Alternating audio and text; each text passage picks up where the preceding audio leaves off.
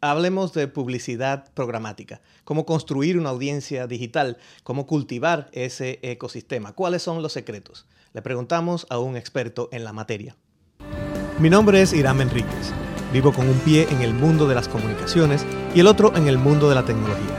Terminé por conectar mis pasiones en esos terrenos que cada vez se hacen más complejos y a ratos parecieran irreconciliables. Me di cuenta de que esto para mucha gente es un reto, pero como individuos interconectados tenemos una nueva fuerza. Estos son nuestros desafíos y responsabilidades. Este es el Quinto Poder. Hola y bienvenidos a esta nueva edición de Quinto Poder. Quinto Poder es presentado por Content Mest. Content Mest te ayuda a conectar con la audiencia en las redes donde quiera que esté. Y mi invitado de hoy es uh, un experto y consultor digital. Eh, su nombre es Miguel Ángel Valdés Siller y es fundador y CEO de la consultora Cuadrangular de México. Bienvenido, Miguel, a Quinto Poder. Hola, muchas gracias. Gracias por la invitación de Hearcast y a toda la audiencia que nos escucha. Un placer. Muchísimas, uh, muchísimas gracias. Tu empresa es una empresa que tú creaste de, de cero, de la nada. Se trata de una empresa uh, dedicada al, marketing digital específicamente. Has trabajado con marcas, pero también has tenido una particular especialización en el tema político con varios éxitos que, que los han puesto en, el, en, la palestra internacional también, no solamente en México, que es de, de donde eres eh, eh, eh, original y también tienes eh, una cosa muy interesante que, que, me has dicho que lo que has aprendido eh, de, materias digitales lo has hecho de forma autodidacta. Vamos a, vamos a hablar un poco de eso, pero bueno, es una trayectoria muy interesante. Y eh, quería primeramente comenzar hablando de eh, qué es para ti lo, lo, lo, que caracteriza precisamente a las audiencias digitales, a esta manera de nueva que tenemos ahora de, caracterizar una situación por el hecho de que podemos enfocarnos en audiencias específicas. Es lo que llamamos publicidad programática o, o, o, o el uso de datos para conocer esa audiencia. ¿Cómo, ¿Cómo, lo defines tú en sentido general este terreno en el que te has vuelto un experto? Claro, pues mira, nosotros hemos venido trabajando con un, eh, un producto que la empresa desarrolló que se llama el Centro de Comando Digital, que el cual es la combinación de varias herramientas en el tema de social listening, es una integración de tecnología donde escuchamos lo que dicen las personas, lo que opinan de marcas, sus intereses, su comportamiento y a partir de esa inteligencia de datos nosotros hacemos, hacemos los clusters de audiencias, lo cual se denomina la hipersegmentación que de hecho eh, aquí en Estados Unidos yo creo que la gran hipersegmentación fue en la campaña de Donald Trump. Él utilizó muchísima este, este tipo de estrategias para mandar los mensajes a audiencias en específico. Pero obviamente para tú llegar a ese tipo de, mensajes necesitas saber tener inteligencia de datos para poder tú saber dónde te vas a anunciar, dónde vas a poner, en qué página web tienes que poner ese anuncio, o a qué edades, o incluso a qué intereses, ¿no? Entonces, este, esta segmentación obviamente hay un paso previo para obtener esa, esa, información, que es la obtención de data vía este tipo de herramientas como el tema de social listening. Entonces, para, para, para poner un poco en contexto para la gente que a lo mejor no entiende muy bien todos estos conceptos de los que, de los que has hablado uno detrás del otro, pero eh, vamos a empezar por decir que este, esta plataforma que, que tú has creado pues ha sido, tiene resultados probados que, como decía, en la palestra internacional los han convertido en un nombre, como por ejemplo casos no solamente en, campañas políticas en la Ciudad de México, sino también en, um, en España eh, y en algunos otros países de América Latina. Así que si nos puedes dar un como dos o tres puntos de dónde han tenido éxito con, estas, uh, con estos productos para que la gente entienda más o menos de qué estamos hablando. Claro, eh, pues esto, estos productos se han probado en tanto en, en, marcas. Nosotros construimos este Digital Command Center. De hecho, nosotros nos inspiramos este, de estos búnkers digitales que empezaron a construir las propias empresas americanas. Este, yo estuve en el Social Media Week en México hace dos años y uno de los directores de una de las empresas de productores de leche más grande, se llama Lala, él este, eh, dio una ponencia sobre la construcción de su Digital Command Center, que él de hecho venía de los headquarters de Coca-Cola, donde Coca-Cola y tuvo una iniciativa para escuchar todo lo que dicen sobre sus productos, inclusive todo lo que pasa también en el ámbito político con el tema de los impuestos a los refrescos.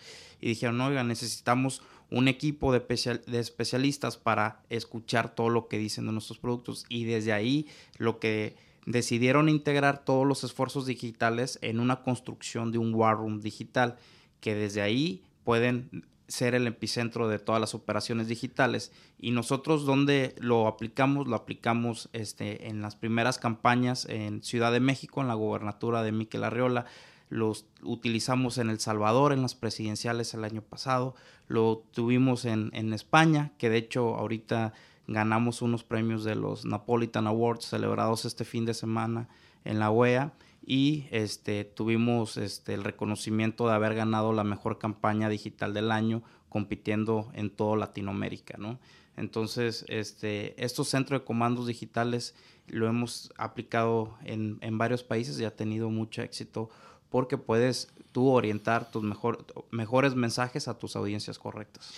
Y eso es precisamente de lo que queríamos hablar para la gente que nos escucha, que está tratando de entender, bueno, estoy enfrentándome a este ambiente digital, ¿cómo, cómo, cómo hago todo esto? Bueno, partimos de la base de que cada vez que nosotros como individuos hacemos algo eh, en Internet o en nuestro teléfono, estamos dejando una serie de, rastros digitales, ¿no? Sí, se les conoce como cookies. Exacto, los, los cookies que te, te, exploran qué es lo que, qué es lo que, lo que yo hago y entonces cuando eh, hablas de eh, conocer esa audiencia y segmentar esa audiencia, está basado precisamente en estudiar la data que esas audiencias generan. ¿Es así? Exacto. De hecho, mira, eh, para todos los que nos están escuchando, que obviamente venimos platicando temas un poco más difíciles, pero yo le digo a todos los que nos escuchan es que, por ejemplo, Google Analytics pues, es la suite de herramientas para que te dé los datos analíticos de tu página web. Entonces, desde que tú puedas entrar a esta herramienta y saber de dónde te visitan, en dónde pasan más tiempo en tu página, vas generando una construcción de un informe de data a partir de herramientas como Google Analytics, que la cual los cursos tiene una universidad eh, dentro de, de Google Analytics donde puedes aprender de ahí yo mismo estudié esa parte. Entonces, este, desde herramientas muy básicas como Google Analytics, yo recomiendo al usuario que empiece a mapear la ruta del usuario. Entonces, este, esta ruta del usuario es como tú te haces la pregunta desde cómo te empieza a buscar. Entonces, tú empiezas a hacer un listado de keywords donde normalmente un usuario hace una búsqueda. Entonces, por ejemplo, si es un producto para el pelo, pues un usuario va a googlear, oye, quiero comprar un gel para mi pelo o una cera o una pomada. Entonces, tú debes de conocer desde cómo te buscan y cuando llegan a Google, pues obviamente estar posicionado dentro de los primeros 10 resultados. Y a partir de ahí empieza todo el, el journey experience del, del, consumidor para que tú puedas entender desde cómo te busca, cómo navega, qué le gusta dentro de tu página, son data que viene, es pública al final del día. Quiere decir que, que, eh, que estamos hablando de cosas bien complejas, pero se puede empezar con herramientas que están, digamos, al alcance de cualquiera en este momento. Exacto. La bondad del marketing digital es que todo está ahí, el conocimiento está libre, tú tienes acceso, pero obviamente pues tienes que dedicarle horas de aprendizaje, pasar las certificaciones, este, y están haciendo realmente muchos esfuerzos compañías como Facebook, como Google, en instalar sus propias ya eh, cursos. De hecho, Facebook lanzó uno hace unos años que se llama Facebook Blueprint, donde ya hay una certificación, hay módulos donde puedes aprender, pero obviamente pues no están tan fácil los cursos, tienen un precio, creo que vale 500 dólares este, la certificación, pero el aprendizaje, el tema digital es muy noble porque al final del día tú puedes aprender por tu propia por tu propia mano. Y eso es, eso es algo que tú, que tú hiciste, digamos, empezaste sin ningún conocimiento, digamos, académico del, del, del, tema y fuiste construyendo hasta tener ahora que has construido una herramienta. Exacto. De donde yo vengo, en la Universidad del TEC de Monterrey, nos enseñaron mucho a ser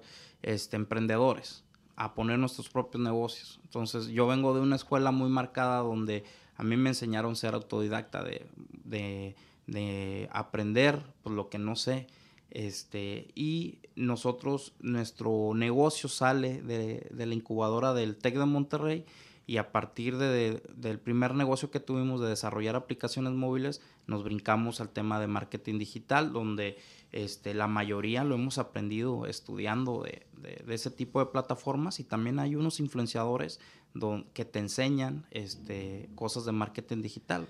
Y, es algo que yo digo también, que siempre le digo a los clientes y le digo a las personas con las que hablo, eh, los libros de texto de todo esto, el libro final no está escrito porque hay muchas cosas que surgen, muchas cosas que se pueden obtener resultados similares viniendo por diferentes avenidas. Entonces me parece que esto es, es, algo de lo que de lo que has ah, hecho también. Me imagino que eh, en, en, medio de hacer todo esto cometiste muchos errores también en el camino, pues el, el trial and error es la, la, manera de aprender. ¿Es así? Claro, de hecho, uno de los principales eh, errores que yo creo que todo mundo comete es al momento de eh, meter dinero a Facebook, que carga su tarjeta de crédito y si no hay un buen control, un buen seguimiento, te puedes gastar miles de dólares. y nos pasó en una campaña donde el trafficker, el que lleva la, pauta, pues cometió un error y se gastó casi como dos mil dólares de más.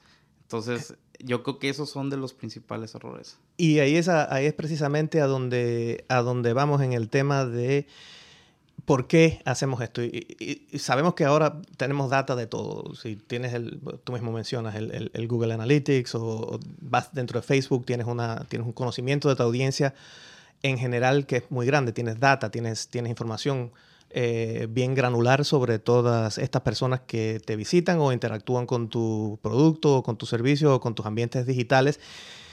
Pero eso marea también. Es un poco, la, la gente se puede encontrar eh, en medio de un océano de, datos que no sabe cómo navegar. Entonces, ahí creo que es donde tenemos que hablar cómo enfocarnos en el por qué estamos analizando este dato y que, cuáles son los resultados que queremos obtener, que es, que es la, segunda parte de esta, de esta metodología, ¿no? Claro. De hecho, algo que recomiendo y que pocas empresas lo hacen es la construcción de sus propias audiencias desde cero. Es decir, que, por ejemplo, yo cuando trabajaba con eh, cirujanos plásticos en Monterrey, yo llegaba, pues me contrataban a mí para que les llevara más, este, pues más gente a que se operara con ellos. El mercado de Monterrey en las cirugías plásticas es enorme, es de los principales este, destinos para hacerse una cirugía en toda Latinoamérica, pero lo más este, chistoso es que yo llegaba y nadie utilizaba la tecnología para la recabación de datos, lo hacían de manera manual, entonces no había un expediente electrónico de de los usuarios. Entonces, es decir, tú si quieres hacer el upsell de, ok, me opero contigo y después este, no les ofrece nada. Entonces, este, yo lo que le digo a todos los negocios es que siempre tengan una manera para recabar los datos. Desde ahí creas una, porque desde ahí vas a crear una, este, una comunicación permanente con ellos. ¿Cómo puede ser? Pues empiezas a mandar eh, correos, listas de email marketing, puedes crear los famosos listas de WhatsApp ahora. He visto inclusive ahora en política que utilizan los canales de Telegram, que es otra otra herramienta que se está explotando mucho, otra que es una, Telegram no es más que una eh, aplicación de mensajería instantánea. Entonces, nosotros lo que recomendamos es que a partir de que un usuario visita tu establecimiento, tú, tú recabas datos de ellos para a partir de ahí hacer estrategias de comunicaciones one on one y tú puedas ir midiendo quiénes sí respondieron a tus eventos, a tus ofertas, este, invitaciones de tus productos, etcétera, ¿no? Entonces, este, porque luego empiezan a hacer a la inversa, que empiezan, eh, quieren analizar otros datos, pero oye, tu propia comunidad de tus visitantes ahorita, de los que ya te están comprando, no hacen este tipo de estrategias. ¿Y, qué, en qué tipo de datos hay que aconsejar concentrarse? Porque no es simplemente recoger los datos, sino saber para qué los vas a recoger y cómo los vas a, los vas a usar eh, en un futuro. Claro, pues, pues, mira, primero depende mucho la ciudad o el estado en el que estás. Me imagino que hay estados en, Estados Unidos que son más propensos a abrir su correo electrónico o, o su teléfono directamente, dependiendo también la gente, el, comportamiento de ellos, ¿no? En México todavía pues, no está muy bien regulado y la gente todavía sí está muy susceptiva a que le hables, a que le mandes un SMS o un WhatsApp. Entonces, este, yo lo que, lo que sí de cajón les pediría, obviamente, es el correo. Y de ahí, este, si te dejan el teléfono, pues sería maravilloso.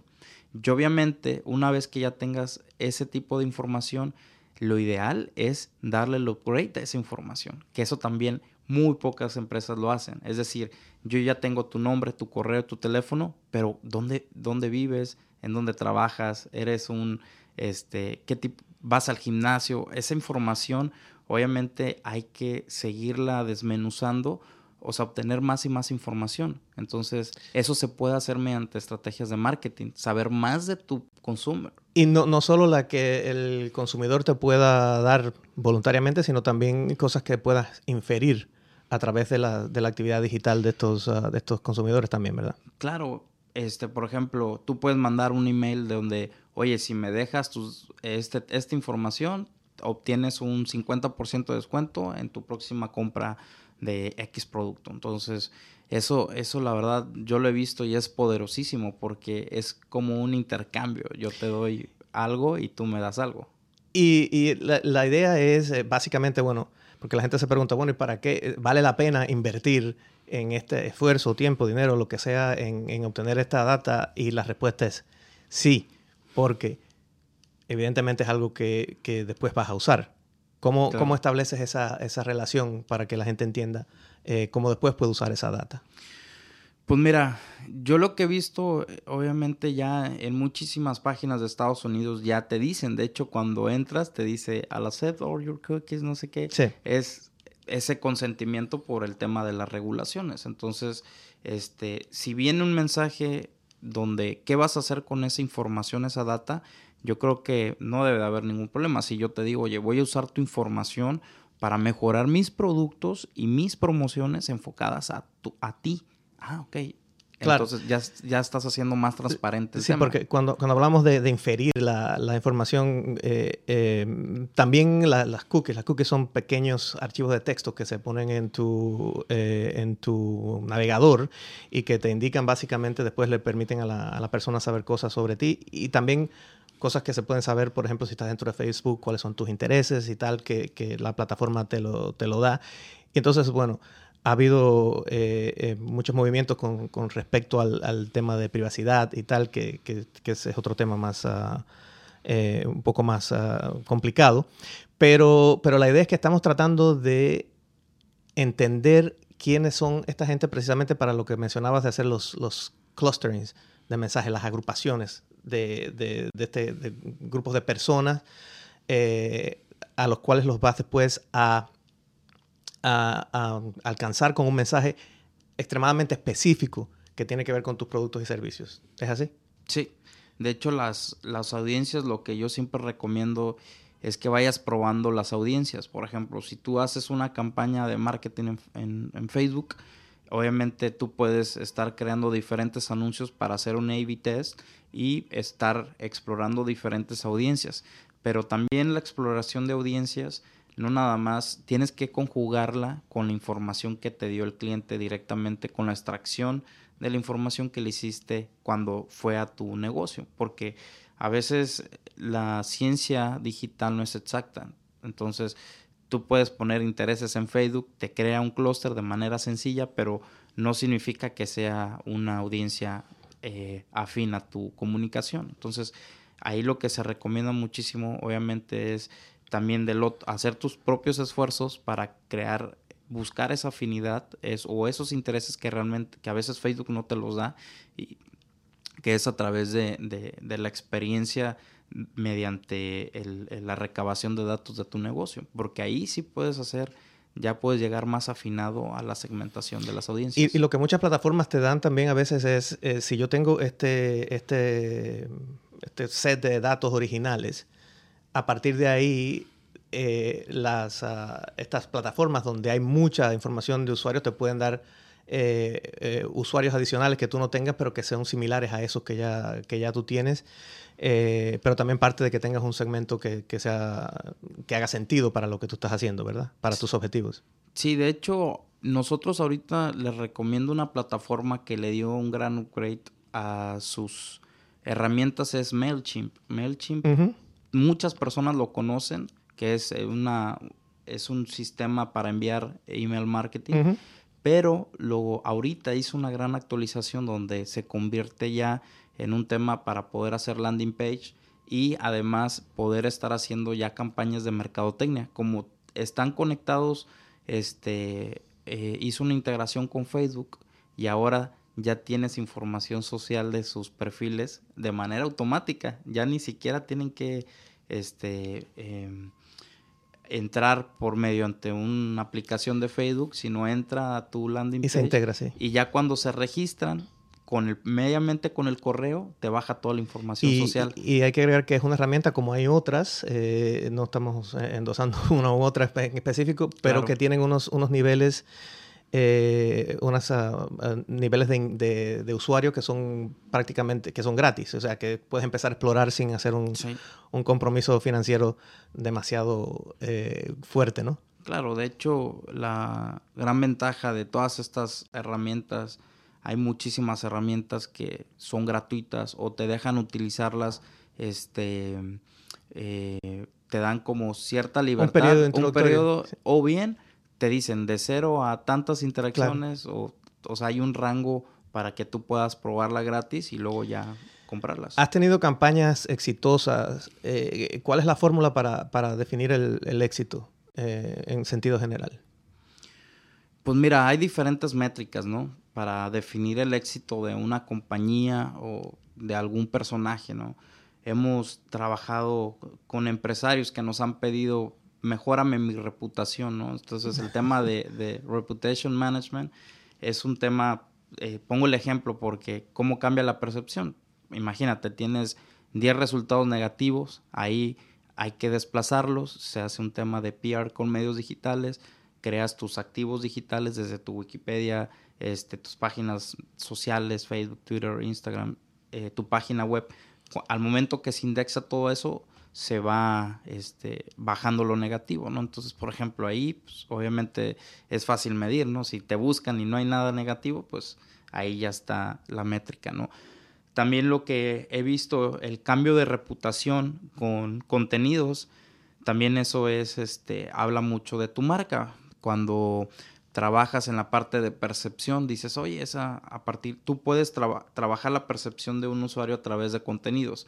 Por ejemplo, si una marca este, nunca ha hecho una campaña comunicacional, pues creas un arquetipo para ver cómo la van a percibir. Ah, oye, mira, esta marca habla en un lenguaje cool, es liviano, me, da tips, me da consejos, o este, habla como un joven, millennial. Entonces, este, cuando empiezas a ver comentarios positivos, eso también pues marca mucho este, la tendencia de cómo es tu marca. Quiere decir que, hay que buscar las métricas adecuadas para cada objetivo. Cada proyecto tiene sus propias métricas, sus, sus eh, eh, KPIs, este, tiene sus propios indicadores. Cada proyecto digital se mide diferente. También un tema de brand awareness, de a cuántas personas estás.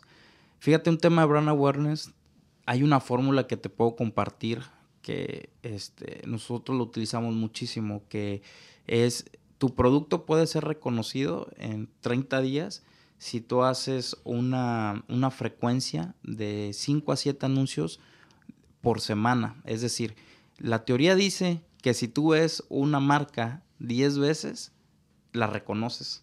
Entonces, nosotros nos, nos, fuimos un poco más al safe zone este, y lo que hicimos es que ese anuncio, un usuario le pones, eso, eso es lo bonito de, marketing digital, que tú le puedes decir a la plataforma, quiero que mi anuncio lo vean 5 a 7 veces por semana durante un periodo de un mes.